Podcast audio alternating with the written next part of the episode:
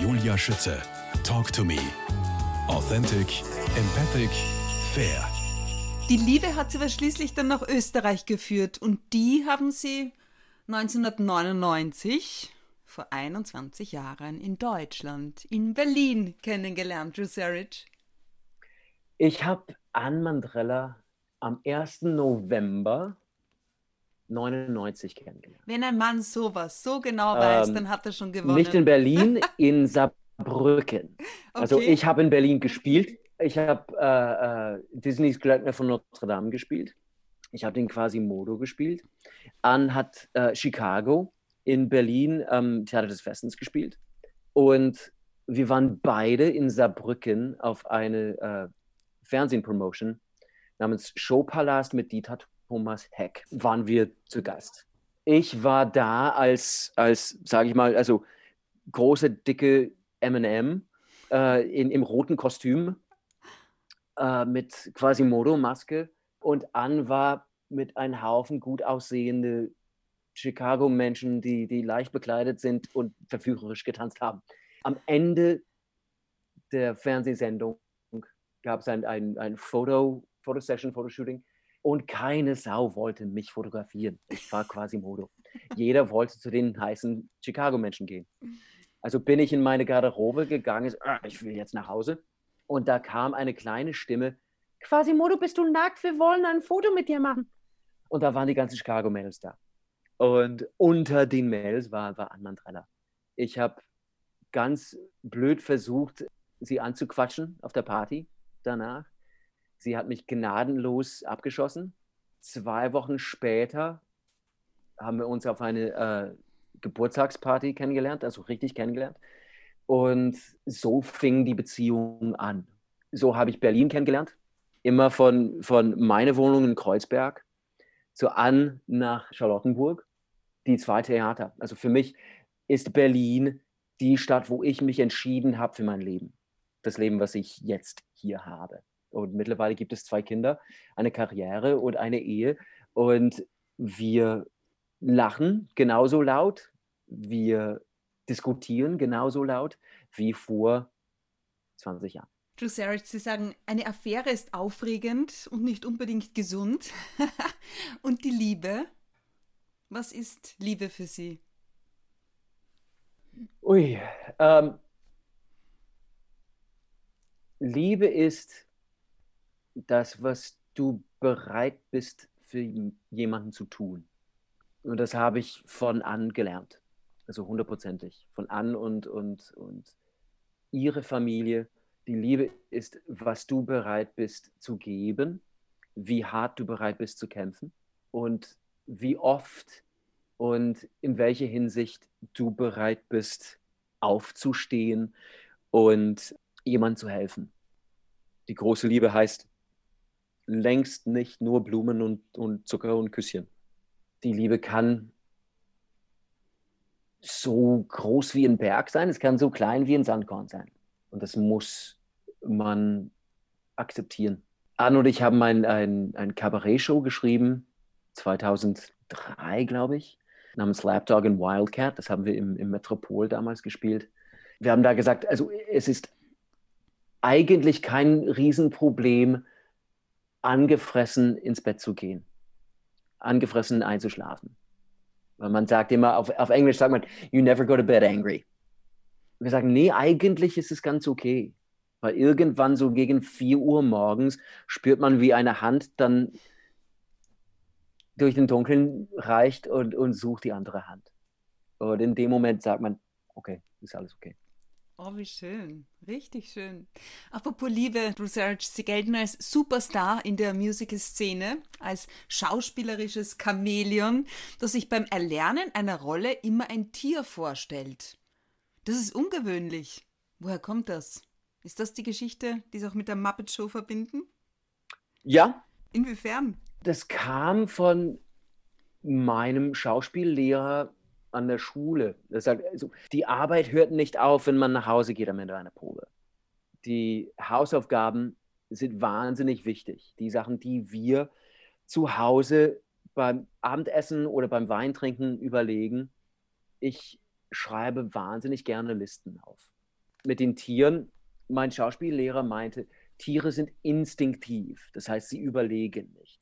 Mhm. Und das macht, es macht ein, ein, ein Tier immer interessant zuzuschauen.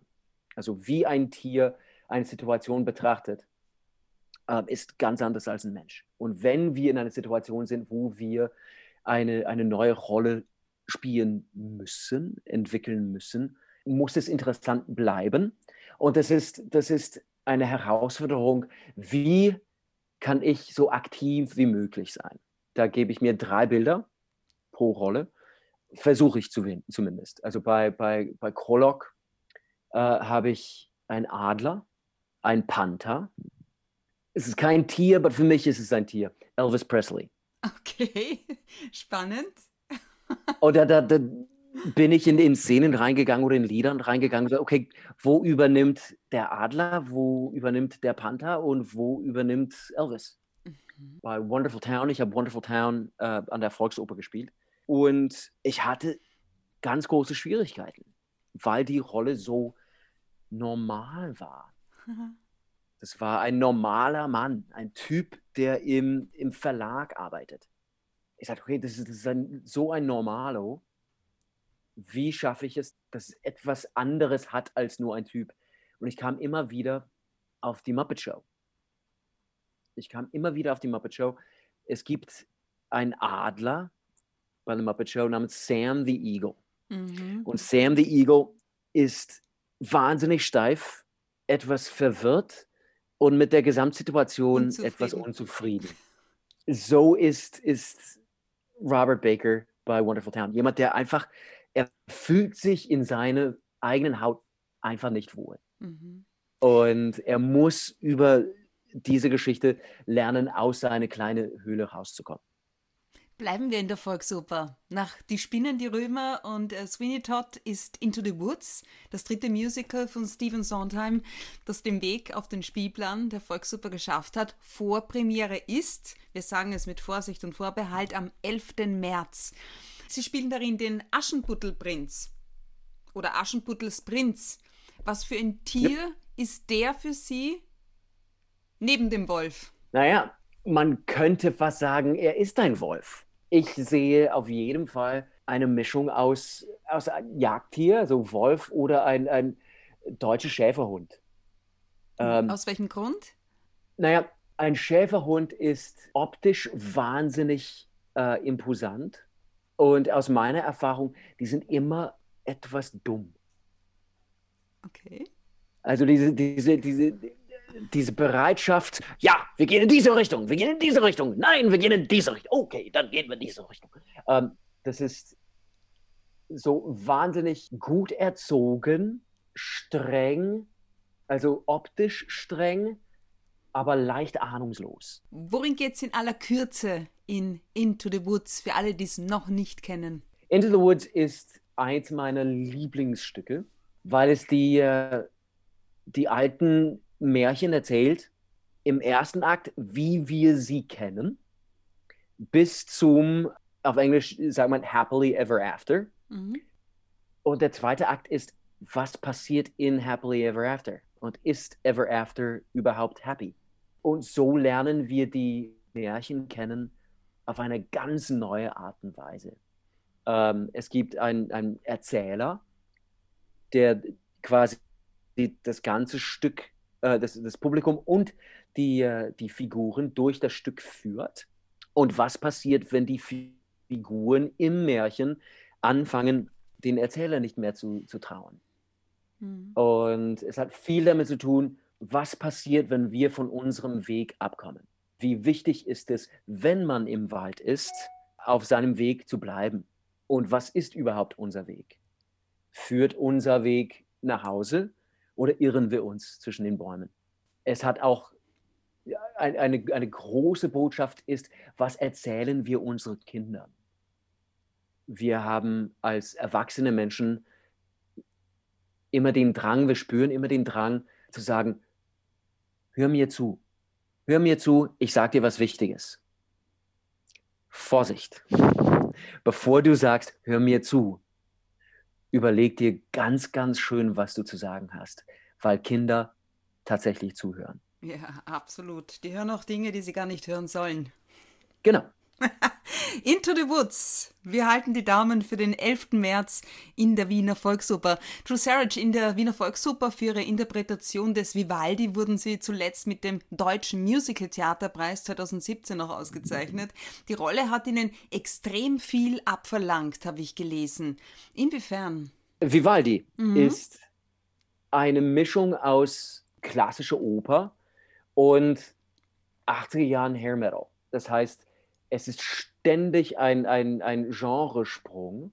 Die Rolle des Antonio ist auch eine Rolle, die durchgehend auf der Bühne ist. Also ich glaube, ich habe ungefähr drei Minuten, in denen ich nicht auf der Bühne bin. Das heißt, teilweise ganz, ganz schnell Wasser reinschmeißen oder ein Hemd ausziehen, Hemd anziehen und dann gleich wieder rauf. Und es lebt stimmlich am, am Top-Register. Also das ist wirklich, als ich die Noten bekam und das erste Mal gelesen habe, sagte ich, ich habe keine Ahnung, wie man das mehrmals in einer Woche spielen soll.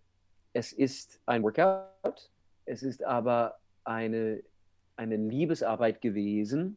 Christian Kolonowitz hat wirklich alles reingeschmissen, was reinzuschmeißen ist bei so einem Und dann Stück. hat er sich den Besten geholt. Ganz einfach ist das. Das, das, das ist sehr, sehr nett. Danke, danke, danke. Aber ich, ich, ich saß wirklich da und habe hab das Buch gelesen und sagte, okay, jetzt ist es Zeit, die, die großen Stiefel anzuziehen und die Arbeit zu leisten. Und ich freue mich, dass es so ankam und dass es immer wieder so ankommt, weil es eine Herausforderung und ein Risiko war für die Volksoper. Also wirklich moderne, moderne Pop- und Rock-Musik zu nehmen, ähm, ist etwas Neues. Mhm. Und ich freue mich, dass es etwas im Publikum erreicht. Ähm, ich glaube, diese Geschichte und diese Idee von Legacy, was hinterlasse ich am Ende meiner Karriere, am Ende meines Lebens, ähm, was hinterlasse ich? Und solange du noch Atem ziehst, solange, solange du noch atmest, ist deine Geschichte noch nicht vorbei. Und die Idee von dieser fünfte Jahreszeit ist wahnsinnig schön. Die Theorie von immer wieder neu erfinden. Du bist noch nicht fertig. Müsste sich jemand spielen, in die Rolle des Drew Sarich schlüpfen, welches Tier würden Sie ihm beim Erlernen ans Herz legen? Chamäleon? Oh oder ich weiß nicht. Ich weiß es selbst nicht. Also, ähm, der erste Spitzname, der mir meine, meine Frau gegeben hat, war kleines Häschen. Ich bin, glaube ich, im, im, im, im, im Grunde jemand, der ganz viel schaffen will, weil man Angst hat, nicht genug getan zu haben. Mhm. Also bevor ich sage, ein, ein, ein Tiger, ein Panther, das ist schon etwas Kleines und Nervöses eher. Und zum Glück darf ich mich immer wieder neu erfinden. Das heißt, gestern war ich ein kleines Häschen, morgen bin ich ein Löwe. Apropos Angst, nicht genug getan zu haben. Da treffen sich zwei, nämlich Nein bzw. Neun heißt ein Musical, das für den kommenden Sommer geplant ist als österreichische Erstaufführung an der Bühne Baden, inszeniert und choreografiert von Ramesh Nair. Das ist ja auch so ein Workaholic, ja, der ja auch unfassbar breit und erfolgreich aufgestellt ist. Und Sie kommen dabei aber in die Midlife Crisis? Jupp, das ist wieder ein Stück, das passt genau. Ähm, das ist wieder ein Stück, was ich seit Jahren spielen wollte. Ich finde es schön, weil es durch und durch menschlich ist. Wir, äh, wir, wir, wir lernen einen, einen italienischen Regisseur kennen, der ein Haufen Probleme ist. Und sein, sein größtes Problem ist, wie schaffe ich es, ich zu sein? Und er versteckt sich hinter einige andere Menschen und andere Erlebnisse. Es ist erwachsen, es ist wahnsinnig klug, musikalisch klingt es wie ein Fellini-Film. Es ist auf Fellinis 8,5 äh, basiert. Insofern ist die Mu Musik so entsprechend. Wahnsinnig bunt, groß und es nimmt sich nicht zu ernst. Das ist wieder etwas, was, was mir sehr wichtig ist. Aber es, es beschäftigt sich mit der Frage, was bedeutet es, erwachsen zu sein. Ramesh kenne ich, solange ich in Wien gewesen bin. Also Ramesh und ich haben im Raimund Theater 2001 Hair zusammengespielt und ich habe zusehen können, wie Ramesh sich in, in einen Regisseur entwickelt hat und ein, äh, ein Mediapräsenz entwickelt hat. Und ich freue mich, mit ihm auf diese Reise zu gehen. Nicht nur mit ihm, sondern mit Ann, mit meiner Frau, mit Ann Mandrella. Und ganz Karin viele... Filipcic haben wir noch dabei, Anna Milva Gomez, ich habe es mir rausgeschrieben, weil es so hochkarätig ah, ja. besetzt ist, diese Reise und auch die Barbara Obermeier ist dabei. Also es ist groß, es ist bunt und es ist wirklich hochkarätig besetzt, diese Reise. Und vor allem ist es eine, eine Show, die eigentlich nur aus starken Frauen besteht. Wie fühlt und sich das an? Als Mann? Ich weiß noch nicht, ich, ich, ich zittere jetzt schon. ähm, Nee, ich, ich, kenne, ich kenne das ganze Team und ich freue mich, mit solche Darstellerinnen, Musikerinnen und Schauspielerinnen diese, diese Geschichte erzählen zu dürfen. Und ich muss sagen, Hut ab zu Michael Lagner, dass er ein Risiko unternimmt und ein Stück nimmt, was vielleicht nicht so bekannt ist. Ja, es wurde aber allerdings mit fünf Tony Awards ausgezeichnet. Das ist es. In Amerika kennt, kennt das jeder. Aber das ist ein, ein Stück, was in Europa nicht so oft aufgeführt wird. Und es ist so schade. Es ist eine europäische Geschichte. Es ist erwachsenes Theater mit erwachsener Musik und eine, eine Chance für ein, ein gesamtes Team, schauspielerisch ein bisschen die, die Muskeln anzuspannen. Und Nein hat mit einem neunjährigen Buben zu tun, nämlich ihrem Ich sozusagen. Ich selbst, ja, ja. ja. Also dieser Regisseur äh, Guido Contini führt mehrere Affären und geht durch ein, ein Midlife-Crisis und wird irgendwann besucht von sich selbst als neunjähriger Bub. Diese neunjährige Junge müsste Guido irgendwie beibringen, was es bedeutet, erwachsen zu sein. Ja, ja, die Sache mit dem Erwachsensein. Drew Sarich. Neben der Musik malen sie ganz gerne, habe ich gelesen. Und sie haben auch das Boxen für sich entdeckt und das, wo sie zumindest 33.000 Mal eins auf die Nase bekommen haben. Bei 750 Vorstellungen von Rocky und 44 Mal pro Abend. Ich finde, das grenzt an ein Wunder. Stimmt die Geschichte so? ja, ja. Ich hatte Rocky überhaupt nicht auf dem Schirm. Also das war nicht mein Plan, Rocky zu spielen. Ich wurde zum Vorsingen eingeladen und ich schrieb zurück, seid ihr sicher? Wieso? Ähm, ich, war, ich, ich war nicht der sportlichste Typ der Welt. Mit Boxen kannte ich mich überhaupt nicht aus. Und dadurch wurde es zu einem Stück, das mein Leben komplett verändert hat. Ich bin nicht nur auf meine Grenzen gebracht, sondern über meine Grenzen.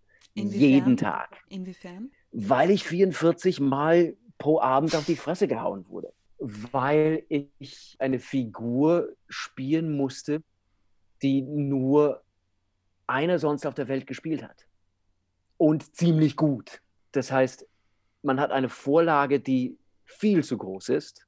Ich wurde in einem, auf ein Pensum geschickt von zweimal die Woche Boxtraining, dreimal die Woche Krafttraining und dann noch dazu diese Show siebenmal die Woche, teilweise achtmal die Woche zu spielen. Wart ihr da alle in, in Deutschland oder sind Sie da immer hin und her gebändelt zwischen Familie? Nee, Anno und die Kids waren hier in Wien. Boah, stelle ich mir ähm, auch schwierig vor. Herausfordernd. Und ich bin montags, ich bin, ich bin montags immer wieder zurück nach mhm. Wien geflogen. Wir hatten ein, ein, ein, ein Team von kleine Boxer-Wannabes. Also wir waren jeden Tag am Hauen. Ich habe Verletzungen erlebt, die wir mit Stolz und Würde tragen mussten. Ich muss ganz ehrlich sagen, ich kam nach Rocky nach Wien zurück und dachte, ich würde nie wieder singen. Was? Ähm, Wieso? Das war die, die heftigste Rolle stimmlich gesehen, die ich jemals gespielt habe. Weil es nicht in meine Stimmlage war. Weil es wie ein, ein Schauspielstück viel mehr gesprochen wurde als sonst in einem Musical. das ist auch Rocky. Also man hat mir immer wieder gesagt, sing wie jemand, der, der nicht singen kann. Oh. Und, oder alles da, yo Adrian. Und das achtmal die Woche. Noch dazu das, das Körperliche. Ich war drei Jahre lang kaputt. Das war wieder eine große Lektion. Ich habe an der Schule äh, in der Ausbildung einen, einen Gesangslehrer gehabt, der Buddhist war, der beim Singen immer wieder gesagt hat, du brauchst nur die Luft bewegen. Bewege einfach die Luft. In Hamburg bei Rocky haben wir eine Show freitags, äh, zwei Shows samstags, zwei Shows sonntags gespielt. Und das heißt, zwischen Vorstellungen am Sonntag hat man nichts mehr in der Reserve. Man ist einfach leer. Ich habe mit Wietzke van Tongeren gespielt. Sie hat äh, Adrian gespielt. Und Wietzke kam jeden Sonntag zwischen, zwischen den Vorstellungen in meine Garderobe und sagt, bewegen wir heute die Luft. Wir bewegen die Luft. Mehr kann man nicht verlangen. Und das, das, war, das war eine große Lektion. Beim Boxen sind Sie tatsächlich geblieben. Stimmt das? Ich liebe es. Ich habe etwas für mein Leben gefunden. Inwiefern und aus welchem Grund? Es gibt ein Buch namens A Fighter's Heart von Sam Sheridan.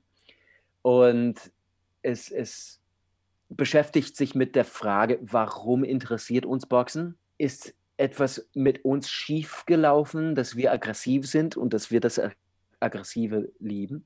Ich teile seine, seine Meinung. Jeder will sehen, wo seine Grenzen sind.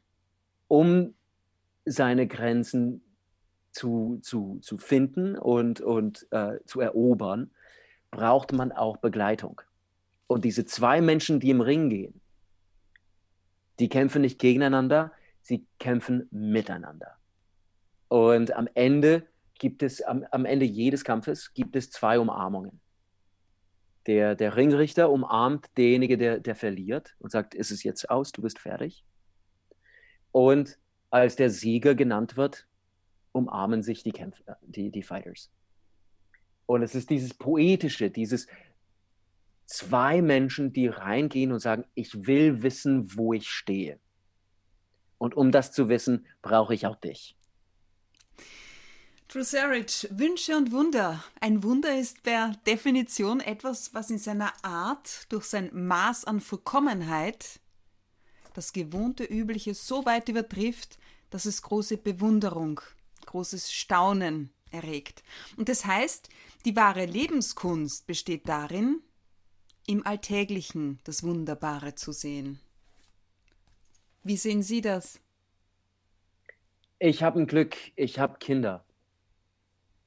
Also das ist, das ist tatsächlich ein Wunder. Wenn man Momente in seinem eigenen Leben erlebt, nimmt man sie viel zu selten wahr. Das heißt, Sachen, die mir passiert sind, sage ich, ja, dann ist das passiert, dann ist das passiert. Aber wenn man Kinder hat und die Momente sehen kann, wo ein, ein junger Mensch auf einer Kreuzung steht oder an der Kippe steht und sich wagt, einen Schritt zu machen in eine Richtung, die, die wichtig ist für, für sein oder, oder ihr Leben. Das ist earth-shattering. Also das ist Wahnsinn, wenn man sieht, wie ein Kind sich selbst findet. Mein Sohn ist zu, zu Musik gekommen, nachdem er ganz lange gesagt hat, das, interessiert ihn eigentlich nicht. Er hat Gitarre spielen müssen, weil er auf, auf das äh, äh, Musikgymnasium ist. Das heißt, er hat Gitarre genommen, weil er Gitarren bei mir gesehen hat. Hat aber nie richtig Interesse gezeigt für Gitarrenmusik. Und irgendwann am Ende eines Sommers war er zwei Wochen bei seinen Großeltern und kam zurück und fragte mich, Dad, kennst du Guns N' Roses? Weißt du, wer sie sind? Oh mein Gott, Guns N' Roses. Und ich sagte, yep, yep, yep, ich kenne sie, yep. Und wie er Gitarrenmusik erlebt hat, ist so schön. Ähm, ich habe ihn mitgenommen zum Konzert von Slash. Und ich stehe neben meinem Sohn und schaue, wie er Live-Musik zum ersten Mal wirklich erlebt. Und rumspringt und sich heiser schreit. Und auf dem Nachhauseweg sagt er, Dad, ich kann nicht mehr reden. Aber das war geil, das war das Geiste, was ich je erlebt habe. Und ich habe meine Tochter gesehen, wie sie das Malen und das Zeichnen gefunden hat. Und wie sie Sachen sieht. Nicht nur zeichnet, sondern sieht. Die sind die Momente, wo man sagt, es ist alles noch nicht verloren. Es, mhm. gibt, es gibt schon Hoffnung und es liegt in den Taten und Ideen und Träumen von meinen 16-jährigen Kindern. Und in ihren Genen, traue ich mich sagen. Drew Sarich, Dankeschön für Ihre Zeit. Das wunderbare Gespräch okay. heute am 25. Dezember. Ich wünsche Ihnen und der Familie alles Gute und das Allerbeste auch fürs neue Jahr. Und weil Vorfreude die schönste Freude ist, weil wir in einem Jahr wieder Weihnachten haben und es so schön ist für uns, der amerikanische Klassiker Silent Night, Drew Sarich und das Endwerkorchester. Vielen Dank, dass ich dabei sein durfte. Silent night, holy night, all is calm, all is bright,